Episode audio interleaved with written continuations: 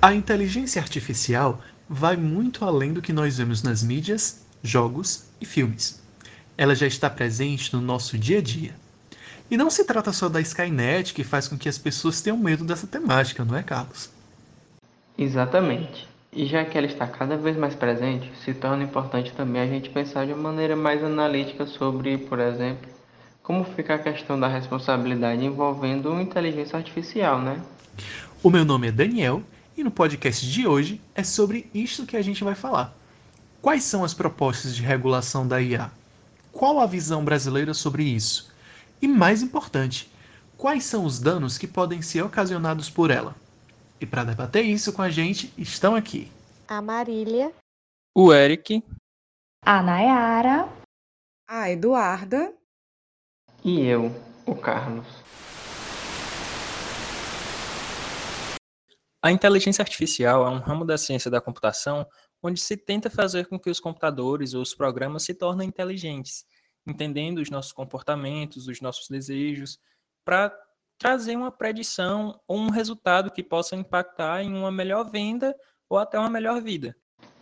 E hoje a gente vive na era da informação e como isso se relaciona com a informática, com a computação, o uso da inteligência artificial também pode ser visto em quase todo lugar. É, mas como a gente não é nenhum expert sobre o assunto, vamos receber então o Rafael. Por favor, se apresente para que quem está ouvindo saiba também quem você é. Olá, boa noite a todos. Primeiramente, eu quero agradecer a, a oportunidade de estar debatendo esse tema. É, rapidamente vou me apresentar. Meu nome é Rafael da Silva Ximenes.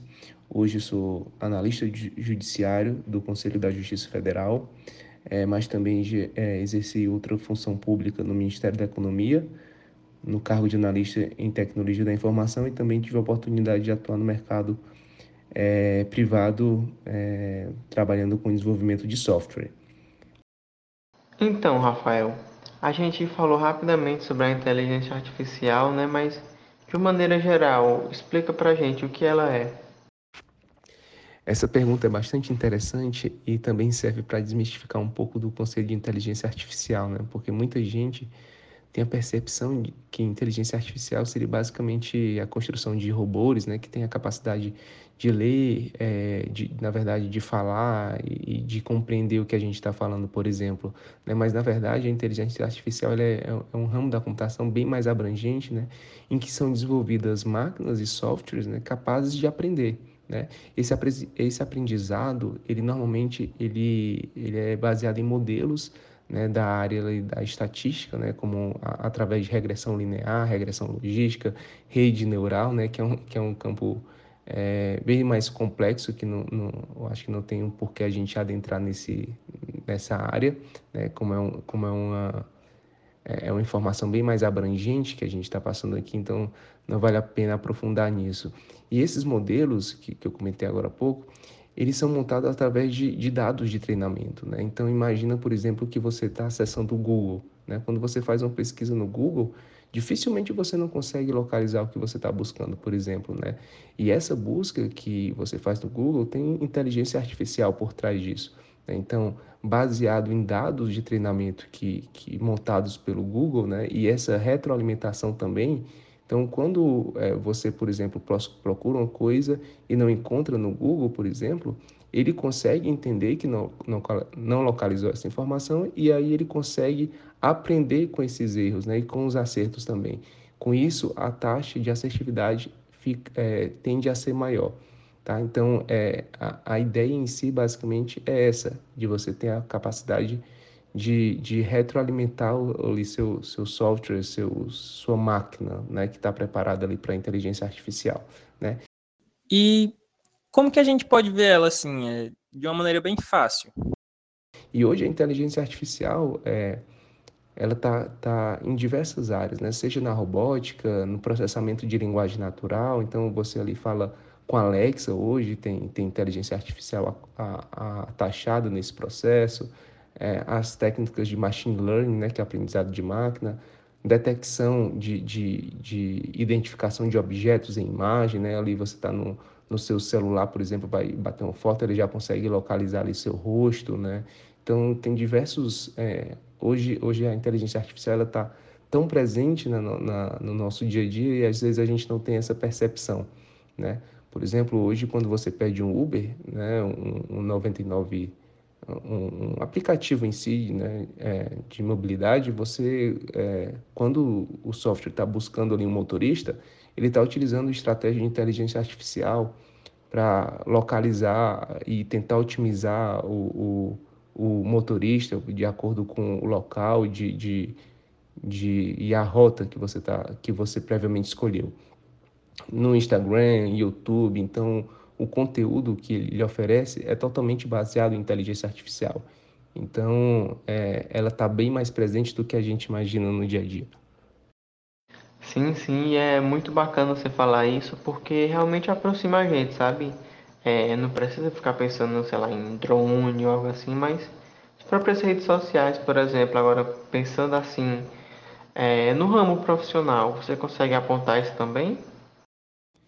É como comentado anteriormente, né, a, a, inteligência artificial ela está presente em diversos ramos, né, seja na saúde, através, por exemplo, de, de na realização de diagnóstico de doenças, por exemplo, com maior assertividade e precisão, né, fazendo ali é, prováveis diagnósticos, é, seja no, no, próprio ramo do direito, né, na, em auxiliar os profissionais a terem uma maior chance de sucesso ali no, no, nos seus trabalhos, né, em petições, por exemplo, né, tendo em vista que esse modelo de inteligência artificial ele, ele tem conhecimento né, de, de processos, é, de dados anteriores que auxiliam é, na, na sua taxa de assertividade, né, de acordo com, com o trabalho que o, que o profissional desenvolve. E, e, e nas grandes empresas, né, a inteligência artificial está presente na tomada de decisão. Hoje, nenhuma empresa grande, por exemplo, toma decisão sem, sem, ter, sem ter um processo de inteligência artificial ali trabalhando com os dados né, e, e fazendo projeções, por exemplo, para que, que, se, que os gestores consigam decidir é, o, o, o caminho a trilhar ali para uma grande empresa. Então, galera, a gente agradece aqui a contribuição do Rafael e aproveitando esse gancho que ele deixou por último sobre as empresas e tomadas de decisão, tentando pensar agora nessas novas tecnologias. Como que fica né, a questão da responsabilidade envolvendo a inteligência artificial? Pois é, hoje em dia a gente já vê até carros autônomos andando por aí, mas se o sistema falhar e acontecer um acidente, por exemplo, ou até mesmo que leve à morte um dos passageiros ou um terceiro que está caminhando na rua, é, como que vai ser feita a responsabilização? A quem se responsabiliza?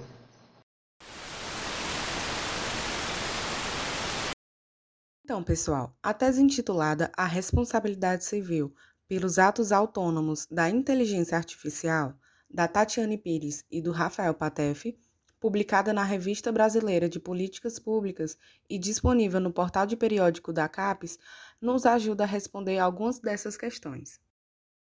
É isso mesmo, Eduarda. Nessa pesquisa, há um ponto central envolvendo a responsabilidade recair sobre o usuário ou o criador. E eles usam como exemplo episódios ocorridos em 2016, onde 10 pessoas morreram em acidentes utilizando o piloto automático dos veículos da Tesla. E vale ressaltar que essa é uma suspeita apontada pela Administração Nacional de Segurança do Tráfego Rodoviário dos Estados Unidos.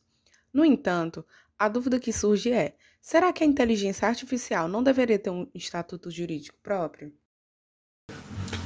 Pois é, mas como até o nosso convidado estava falando anteriormente, o desenvolvimento da inteligência artificial ainda depende de alguém por trás dela, de um programador. Consequentemente, ela é considerada por muitos como uma ferramenta, inclusive pelos autores dessa pesquisa. Exatamente. E por conta disso, a responsabilidade vai depender de quem está fazendo uso da inteligência artificial, se o fornecedor ou o destinatário final. Não é assim, Daniel? E não só isso. É importante, como até mesmo o Código de Defesa do Consumidor prevê no seu artigo 12, que o destinatário final tenha informações suficientes sobre o uso e os riscos envolvendo o produto. Porque caso isso não se cumpra, o produtor responde objetivamente, independente de existir culpa ou não pelos danos causados. Certamente. Por isso, Caso sejam cumpridos esses requisitos, a responsabilidade ainda não teria como cair sobre a inteligência artificial e iria se investigar a causa da falha para então saber quem deveria ser responsabilizado. Inclusive, tem uma teoria que é a teoria do bolso profundo, que basicamente vai falar que, seja o criador, o fabricante, a empresa ou profissional de fora da cadeia produtiva da IA, mas que utiliza nas suas atividades, resumidamente, que aproveita os lucros dessa nova tecnologia, deve ser o garantidor dos riscos inerentes às suas atividades. No caso da tese analisada aqui, o usuário deveria ser responsabilizado, já que ele se enquadraria nessa teoria.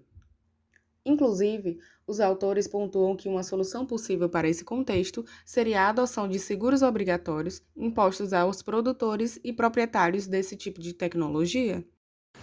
Exatamente, porque o seguro serviria justamente para cobrir os potenciais danos que viessem a ser causados pelos carros automáticos, drones ou o que quer que seja. Mas infelizmente essa discussão ainda é muito incipiente no Brasil. É verdade, Daniel. Comparação a outros países, essa temática ainda merece mais destaque no cenário brasileiro, mas nós podemos apontar como marco legal da inteligência artificial no Brasil o projeto de lei 21 de 2020, aprovado na Câmara.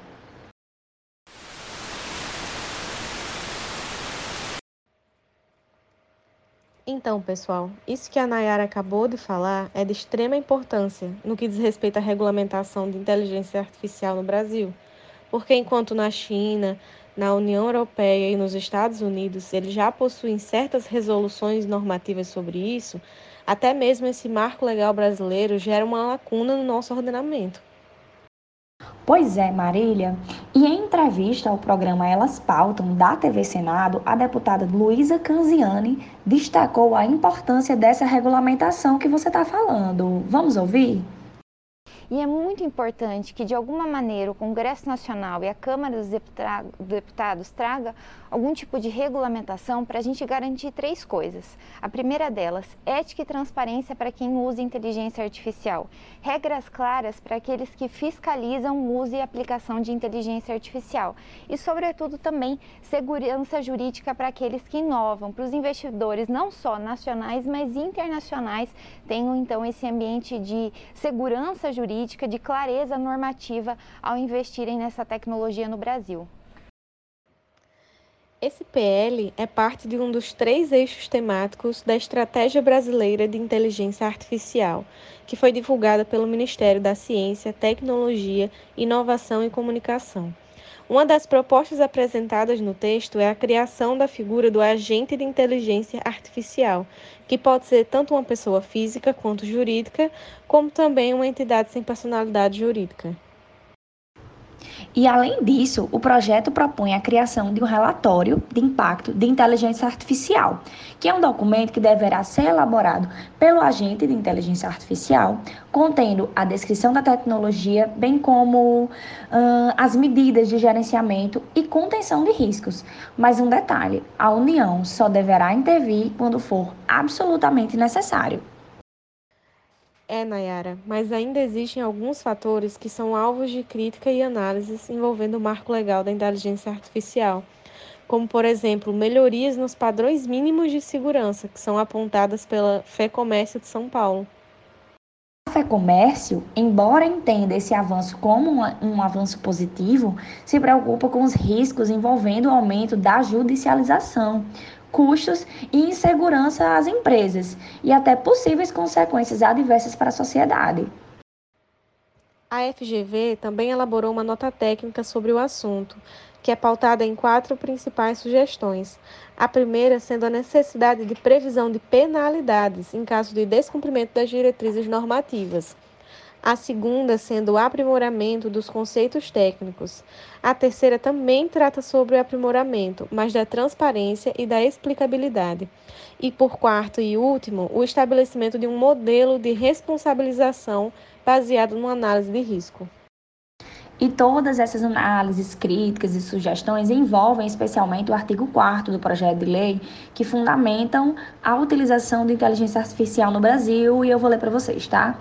É, primeiro, o desenvolvimento tecnológico da informação, Em segundo, a livre iniciativa e a livre concorrência. Em terceiro, o respeito aos direitos humanos e os valores democráticos. Quarto, a igualdade, a não discriminação, a pluralidade e o respeito aos direitos trabalhistas. E quinto, a privacidade e a proteção de dados. E é muito interessante porque isso abre espaço para a gente fazer um comparativo com a regulamentação estrangeira, né? Se a gente observar, até as sugestões da FGV levam em consideração a proposta de regulamento do Parlamento Europeu. E o avanço constante da China no comércio e na tecnologia apontam cada vez mais para o incentivo do diálogo entre Estados Unidos e Europa, né? É muito importante pontuar isso também. Sim, e na China, os princípios afirmam que o desenvolvimento da inteligência artificial tem que ter como objetivo melhorar o bem-estar comum da humanidade, enquanto aqui no Ocidente o que tem se desenvolvido é uma delimitação dos sistemas e seus usos em três categorias, que são o risco inaceitável, o risco elevado e o risco baixo ou mínimo. Desses que a Marília falou, os inaceitáveis seriam proibidos, por representarem ameaça aos indivíduos e envolverem técnicas para distorção de comportamento, é, exploração de vulnerabilidades e reconhecimento facial remoto em espaços públicos. Já as de risco alto envolvem infraestrutura de transporte, como linhas ferroviárias, o acesso a exame de seleção, como um gabarito do Enem, vamos dizer assim, a pontuação de crédito para obtenção de um empréstimo e até mesmo cirurgias assistidas por robôs. O problema é que, embora a maioria das aplicações devesse estar voltada para as de risco mínimo, como o que a gente vê nas redes sociais, streaming e ferramentas de pesquisa, a verdade é que as de alto risco estão cada vez mais inseridas nas plataformas digitais. Não, e falando nisso, de redes sociais, streaming e tal, em Black Mirror eles exploram bastante, né, essa questão, o impacto da internet, das redes sociais, e tem um episódio específico que envolve diretamente a IA. Vocês já assistiram?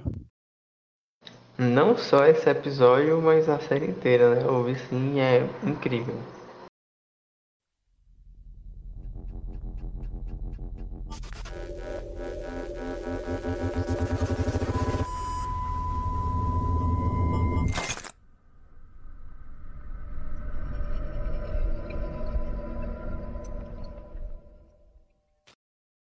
No episódio Be Right Back, ou então Volto Já, dependendo de como você estiver assistindo, a Marta, protagonista do episódio, ela perde o namorado dela, que era chamado Ash, num acidente de carro, e uma amiga se compadece dela, está sofrendo muito, e inscreve ela num site de uma empresa que faz meio que um Ash virtual, com quem ela pode ficar conversando por mensagem sempre que ela quisesse. Pois é, e acabam que oferecem para ela uma, uma versão física desse serviço, né? um, um robô que é idêntico ao namorado dela, falecido, e tem a mesma voz, os mesmos comportamentos, sentimentos, falas, os trejeitos. São todos baseados no que ele deixou no mundo virtual, né? Tipo, tudo que ele postou ao longo dos anos, fotos, vídeos, é, nas redes sociais, todas essas interações dele é, na, na rede, vamos dizer assim. O problema começa quando tudo que não existia assim de dado fornecido por ela, ou disponível na internet sobre o Ash não se manifesta no substituto dele, né, por assim dizer. E como uma IA, ele vai se desenvolvendo e ficando cada vez mais distante do que era o Ash original, né, construindo uma identidade própria. E tem até um, um momento muito interessante que o, o robô ele pede, né, para para Marta admirar a paisagem com ele. E ela fala que o, o Ash, né, o, o namorado dela, é, ele não tinha esse tipo de interesse, né? E a inteligência artificial já muda o, algoritmo né, seguindo essa nova informação que ela recebeu da Marta. Sobre isso, inclusive, o PhD em Direito Internacional pela USP, o Tiago Oliva, aponta que seria num momento como esse em que se perceberia que, na verdade, não existia nenhum hash na máquina, né? Só uma reprodução do que a inteligência artificial adquiriu como conhecimento. E aí levanta também a questão do que a gente deixa né, no meio virtual, a nossa pegada digital. já que quem não conhece a gente está limitado a nos ver só através daquilo ali que está disponível na internet, nas nossas redes, mas esse não é o ponto da discussão, né? E a verdade é que cada vez mais estão desenvolvendo softwares que contribuem para o nosso cotidiano mais parecido com o caso do episódio, em que se reproduz uma ou outra pessoa por meio desse software. É, passaram a existir, por exemplo, os deepfakes, não é isso, Eduardo? Sim, Carlos. A gente pode pensar no deepfake como se fosse um Photoshop de vídeo, que as pessoas usam para modificar e realizar montagens com o rosto e a voz de alguém, criando registros bem diferentes da realidade. É, e a gente não pode contar com a boa fé de quem está explorando esse tipo de software, né? Muitas celebridades já foram vítimas do uso desse tipo de, de software e está cada vez mais difícil distinguir os vídeos reais dos vídeos falsos, o que contribui muito para a disseminação de fake news, por exemplo. É, e envolvendo identidade, existem vários problemas envolvendo também bots, sejam em jogos NFT que estão tomando de conta agora e que geram inclusive prejuízos para empresas, quanto até nas redes sociais também, né? Até o próprio Twitter já admitiu ter descoberto mais ou menos 50 mil bots russos que fizeram posts sobre as eleições, promovendo fraude, publicando fake news, etc. Ah, inclusive eu vou até ler aqui uma matéria que é do site Oficina da Net. É, vocês estão falando sobre esses casos envolvendo inteligência artificial e informação. É, e esse site ele fez uma publicação que era casos em que a inteligência artificial errou. E um desses casos era assim, agora eu vou ler, né? A agência de notícias britânica Reuters informou que a Amazon teve que descartar uma ferramenta de recrutamento de trabalho depois que a inteligência artificial do software decidiu que os candidatos do sexo masculino eram melhores. Os funcionários informaram a Reuters que os desenvolvedores queriam que a inteligência artificial identificasse os melhores candidatos para um trabalho com base em seus currículos. No entanto, eles perceberam que a inteligência artificial penalizou as candidatas mulheres, pois o conjunto de dados da IA foi treinado com currículos da última década de homens. Assim, eles acabavam selecionando outros homens e a Amazon acabou cancelando o projeto. Como se nós mulheres não tivéssemos problemas o suficiente para conseguir emprego, né?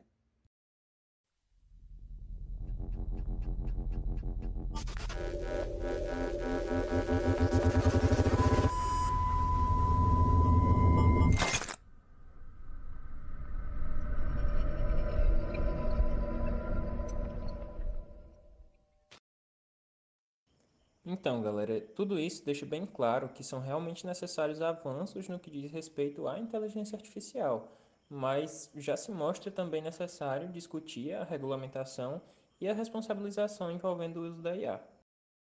E ainda que seja difícil fixar os limites do que está sendo regulamentado, já que é uma tecnologia ainda em desenvolvimento, é preciso ter algum tipo de segurança, de garantia, tanto para o usuário quanto para um terceiro, que possa acabar sofrendo algum dano.